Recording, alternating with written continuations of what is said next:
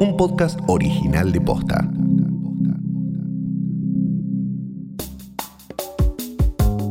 La inflación en Argentina sigue subiendo y ahora alcanzó una de sus marcas más altas del año. En el episodio de hoy te contamos qué es la inflación, cómo se produce y por qué después de tantos años de combatirla con distintas recetas, todavía sigue siendo uno de los problemas centrales de nuestro país. Hoy es jueves 16 de octubre. Soy Martina Sotopose y esto pasó posta.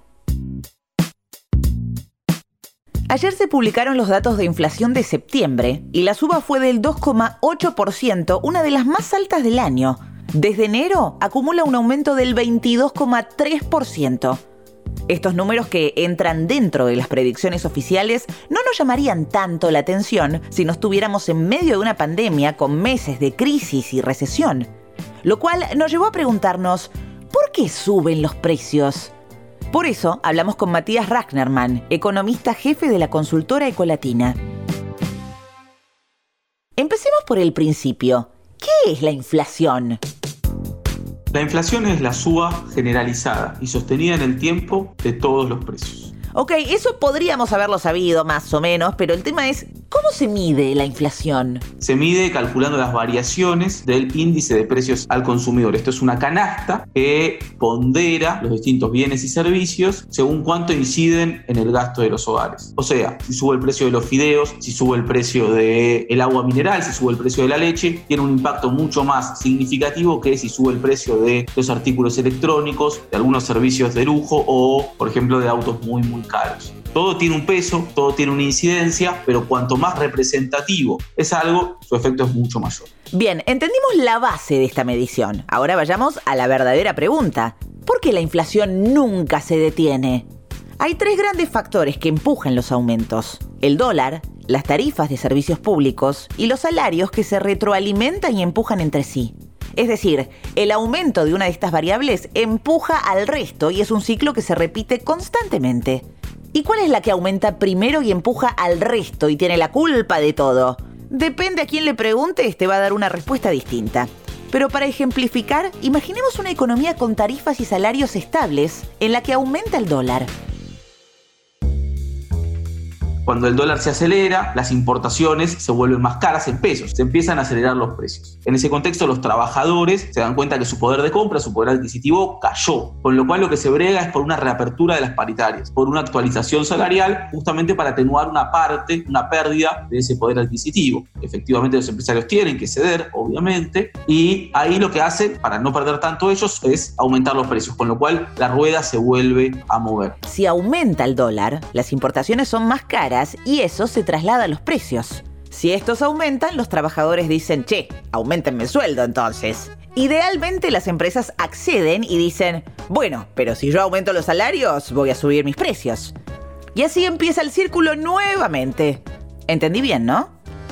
Ya mencionamos dos de los elementos vinculados a la inflación, el dólar y los salarios. Nos queda el tercero, las tarifas de servicios públicos. En el medio está el gobierno que tiene que poner subsidios para las tarifas de eh, luz, gas y electricidad. Esas tarifas tienen grandes costos en dólares. Como muchas veces el gobierno quiere bajar su déficit, lo que tiene que hacer o lo que termina haciendo cuando sube el dólar justamente es actualizar esas tarifas. Aumentan las tarifas, los trabajadores vuelven a decir, che, cada vez pago más de servicios y me queda menos plata, aumentenme el sueldo entonces.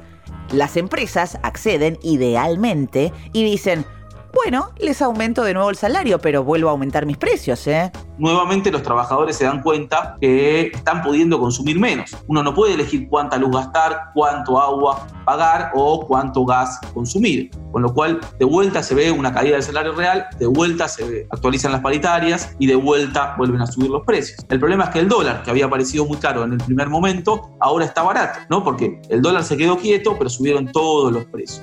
Entonces vuelve a subir y la rueda así nunca termina eh, teniendo fin porque nadie obviamente quiere, quiere ceder. Uno podría pensar que todos los países del mundo tienen los problemas de inflación que tenemos nosotros, pero la verdad es que no.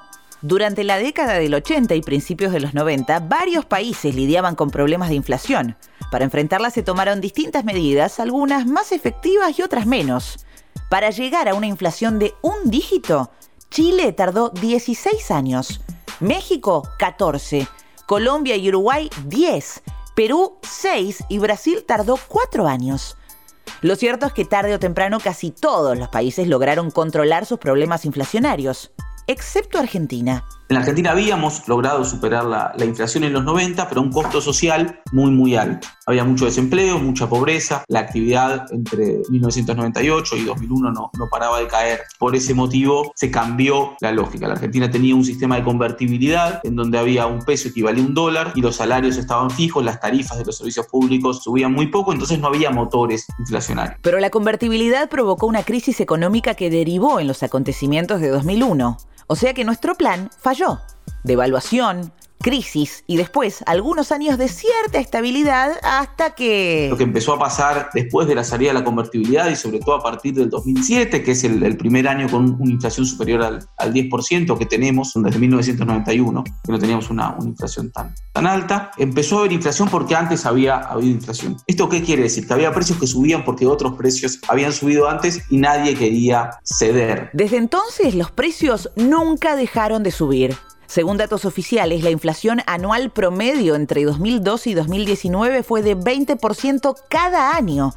Para que tengamos un parámetro, la media mundial es del 3% anual. En 2007 y 2015, más allá de las mediciones del INDEC y demás, la suba de precios estuvo relativamente controlada y osciló alrededor del 25% incluso con una desaceleración hacia el, hacia el final del 2015. Lo que pasó durante el gobierno de Macri fue que con una política un poco más liberal, un poco más flexible, se liberalizaron las tarifas de, servicios públicos, se desreguló el mercado de dólares, equivalente a eh, una devaluación, sobre todo en 2018 y 2019, y bueno, los, los salarios, aunque siempre estuvieron por detrás de los precios, igual subían aportando presiones al nivel general a la, a la inflación, y bueno, se terminó desbocando. Entonces, no solo se aceleró la inflación, sino que además perdimos una referencia, es decir, dejamos de saber cuánto iba a ser la inflación del mes siguiente, cuánto iba a ser la inflación del año siguiente. Yo creo que ese es el principal problema que tenemos hoy en día. No solo el nivel de inflación, sino que siempre parece que se va a acelerar.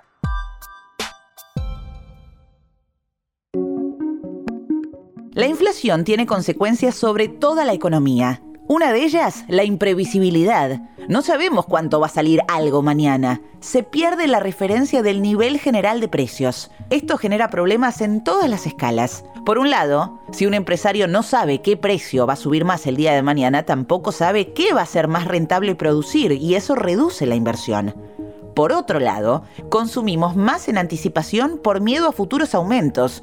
Entonces los empresarios tampoco saben cuál es su nivel medio de ventas si tienen que producir más o producir menos. Yo creo que el principal problema de este año es que la, la baja de la, de la, inflación, la desaceleración de la, de la inflación, no adoptó un carácter muy sostenible, sino que, por el contrario, se forzaron algunas máquinas. Por ejemplo, las tarifas de servicios públicos estuvieron planchadas todo el año y el gasto en subsidios del gobierno ya está en los niveles del, del 2015. Por el otro lado, hay un problema con, con, el dólar. Si bien el dólar no está barato, no se ve una, un atraso, eh, el problema es que siguen habiendo presiones cambiarias. Aún con cepo, aún cuando exportamos más de lo que importamos, tenemos más compra de dólares que, que venta. Por ahora lo venía solucionando el Banco Central vendiendo reservas. El problema es que ya se está quedando casi sin reservas líquidas, ya se está quedando casi sin dólares líquidos, dólares frescos para poder intervenir. Entonces, en ese marco las presiones se agudizan y bueno, si hay una, un salto cambiario o si se patea el salto cambiario para el año que viene, también vamos a, a tener algunos problemas.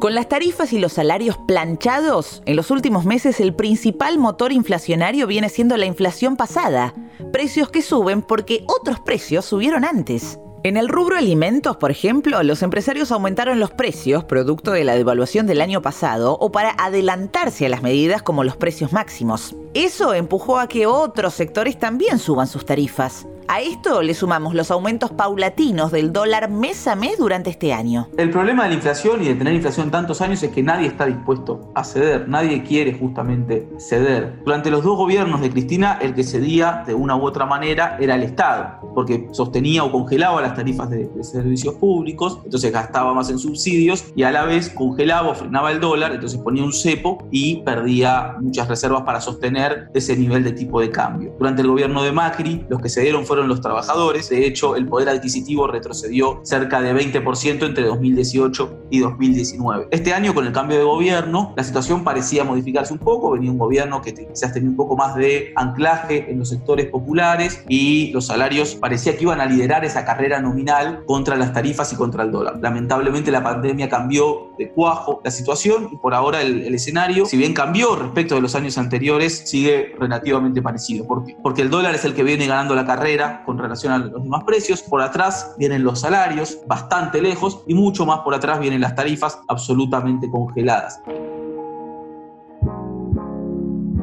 Con todo, la inflación interanual es un 10% más baja que la del año pasado. ¿Es esto una señal de una tendencia a la baja? ¿Qué podemos esperar para el año que viene? El temor para 2021, el miedo que por ahí tenemos muchos economistas para el año que viene es que vuelta a la actividad, vuelta a las paritarias y también con las presiones cambiarias latentes que hay hoy en día y de vuelta sin, sin reservas, la carrera la vuelva a ganar el dólar, pero esta vez ya secundado por las tarifas y en tercer lugar los salarios, lo cual sería algo bastante atípico y bastante problemático, sobre todo pensando en un año electoral con el peronismo en el poder. Esto pasó posta, es una producción original de posta. Escúchanos de lunes a viernes al final del día en Spotify, Apple Podcast y en todas las apps de podcast. Ahora también nos podés escuchar en Deezer. Si te gustó este episodio, compartilo con alguien a quien creas que le puede interesar. Y si nos escuchás en Apple Podcast, te invitamos a que nos dejes una reseña. Nos suma muchísimo para que más gente nos descubra. Búscanos en Instagram y en Twitter. Somos arroba. En la producción estuvieron Galia Moldavsky y Fede Ferreira. Nuestro editor es Leo Fernández. En la dirección general, Luciano Banchero y Diego del Agostino. Soy Martina Sotopose y esto pasó posta.